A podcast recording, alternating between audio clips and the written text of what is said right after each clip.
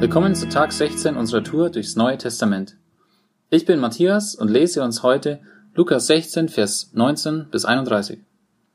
Jesus sagte, es war einmal ein reicher Mann, der prachtvoll gekleidet war und jeden Tag im Luxus lebte. Vor seiner Tür lag ein kranker Bettler namens Lazarus, der sich nach den Abfällen vom Tisch des Reichen sehnte. Um ihn herum strichen die Hunde und leckten seine Geschwüre. Schließlich starb der Bettler und wurde von den Engeln zu Abraham getragen. Auch der reiche Mann starb und wurde begraben, und seine Seele kam ins Totenreich. Während er dort Qualen litt, sah er in großer Entfernung Lazarus bei Abraham. Der reiche Mann rief, Vater Abraham, hab Mitleid mit mir. Schicke mir Lazarus, damit er seine Fingerspitze in Wasser taucht und mir die Zunge kühlt. Denn ich leide entsetzliche Qualen in diesen Flammen. Doch Abraham sagte zu ihm, Sohn, erinnere dich, dass du in deinem Leben alles hattest, was du wolltest, während Lazarus nichts hatte. So wird er jetzt hier getröstet, und du leidest. Außerdem trennt uns eine tiefe Kluft voneinander, wer von hier zu euch gelangen will, wird durch diesen Abgrund daran gehindert, und ebenso kann von euch niemand hier herüberkommen. Daraufhin sagte der reiche Mann, Bitte, Vater Abraham, schicke Lazarus zum Haus meines Vaters, denn ich habe fünf Brüder und möchte sie vor diesem Ort der Qual warnen, damit sie nicht hierher kommen müssen, wenn sie sterben. Doch Abraham sagte, Mose und die Propheten haben sie gewarnt. Deine Brüder können jederzeit auf sie hören, wenn sie es wollen. Der reiche Mann erwiderte, Nein, Vater Abraham, wenn aber einer von den Toten zu ihnen geschickt wird, dann werden sie umkehren und sich von ihren Sünden abwenden. Doch Abraham sagte, wenn sie nicht auf Mose und die Propheten hören, dann werden sie sich auch nicht überzeugen lassen, wenn einer von den Toten aufersteht. Eine Geschichte, die von zwei Menschen handelt, einem sehr reichen Mann und einem sehr armen Mann. Wenn ich mich frage, wo ich stehe, ob ich eher dem reichen Mann nahe komme oder diesem armen Mann, der äh, personifiziert wird mit dem Namen Lazarus, weiß ich nicht, wo ich mich einordnen würde. Wahrscheinlich deutlich eher am reichen Mann als am armen. Diese zwei Personen sind sehr kurz und sehr gegenteilig dargestellt. Während der eine reich ist, im Luxus lebt und durch sein Aussehen, seine Kleidung deutlich wird, dass es ihm gut geht, ist der andere krank, arm, hat kaum zu essen, hat Schwierigkeiten, überhaupt ähm, Müll beziehungsweise Abfälle von reichen Menschen zu bekommen. Und die Hunde kamen auch noch dazu und haben ihm das Leben auch nicht leichter gemacht. Mit wem kann ich mich identifizieren von diesen beiden? Das durchschnittliche Pro-Kopf-Einkommen in Deutschland liegt bei etwas über 3000 Euro.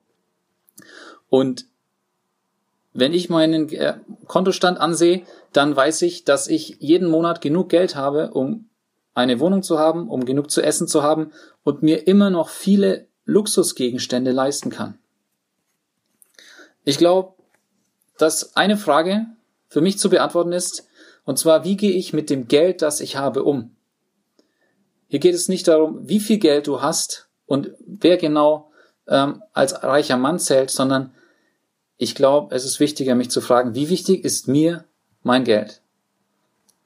Und was mache ich mit diesem Geld? Was macht dieses Geld mit mir? Madcon, eine Hip-Hop-Band, hat mal gesagt, ein Zitat, das lautet, manche Menschen sind so arm, dass Geld das einzige ist, was sie haben. Bin ich arm dran, um mich mit dem armen Mann zu vergleichen?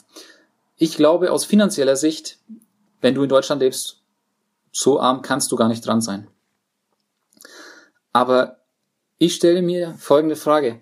Wer ist dieser arme Mann vor meiner Haustür? Wer lebt in meiner Umgebung, dem es schlecht geht, der nicht genug hat, der Bedarf hat und deutlich schlechter leben muss als ich, wem kann ich helfen? Wem kann ich mit meinem Reichtum, mit von meinem Überfluss abgeben und dadurch Gott die Ehre bringen? Die zweite große Frage, die ich mir stelle, ist, auf wen höre ich? Wir sehen hier, dass der reiche Mann nicht darauf gehört hat, was die Propheten und Mose gesagt haben. Das war das komplette Alte Testament. Und das haben sie ignoriert. Deswegen möchte dieser reiche Mann, dass Lazarus zurückkehrt und diese Brüder, die er noch hat, warnt, dass sie nicht auch das gleiche Schicksal wie er erleiden. Und Abraham sagt, hey, es würde nichts bringen, wenn jemand von den Toten kommt, sie würden es auch dann nicht glauben. Das Witzige ist, dass Jesus tatsächlich gestorben ist und aus dem Totenreich zurückgekehrt ist zu den Menschen. Und wir jetzt dieses Add-on haben und sagen können, ja, äh, ein Toter ist auferstanden und wie sieht's aus? Glaube ich's? Gibt es mehr Menschen, die das jetzt glauben durch diesen Fakt oder hat das vielleicht gar nicht viel dran geändert? Diese Geschichte geht unter anderem an die Jünger, aber unter anderem auch an die Gruppe der Pharisäer. Eine Gruppe, mit der Jesus viel zu tun hatte und mit denen er oft aneinander geraten ist. Diese Gruppe war letztlich auch die, die ihn ans Kreuz gebracht hat.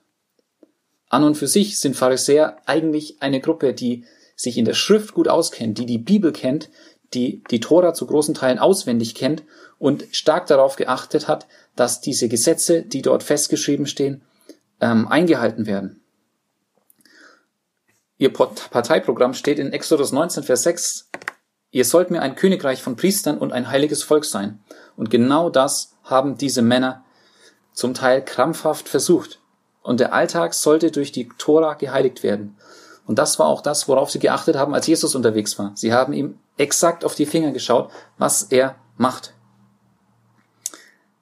Jesus sagt über die, hey, Tut, was sie sagen, aber orientiert euch nicht an ihren Taten.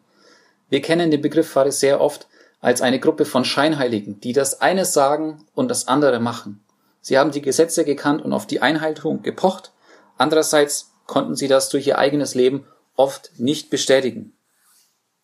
Ich persönlich fühle mich inzwischen selber angesprochen, wenn Jesus zu Pharisäern spricht.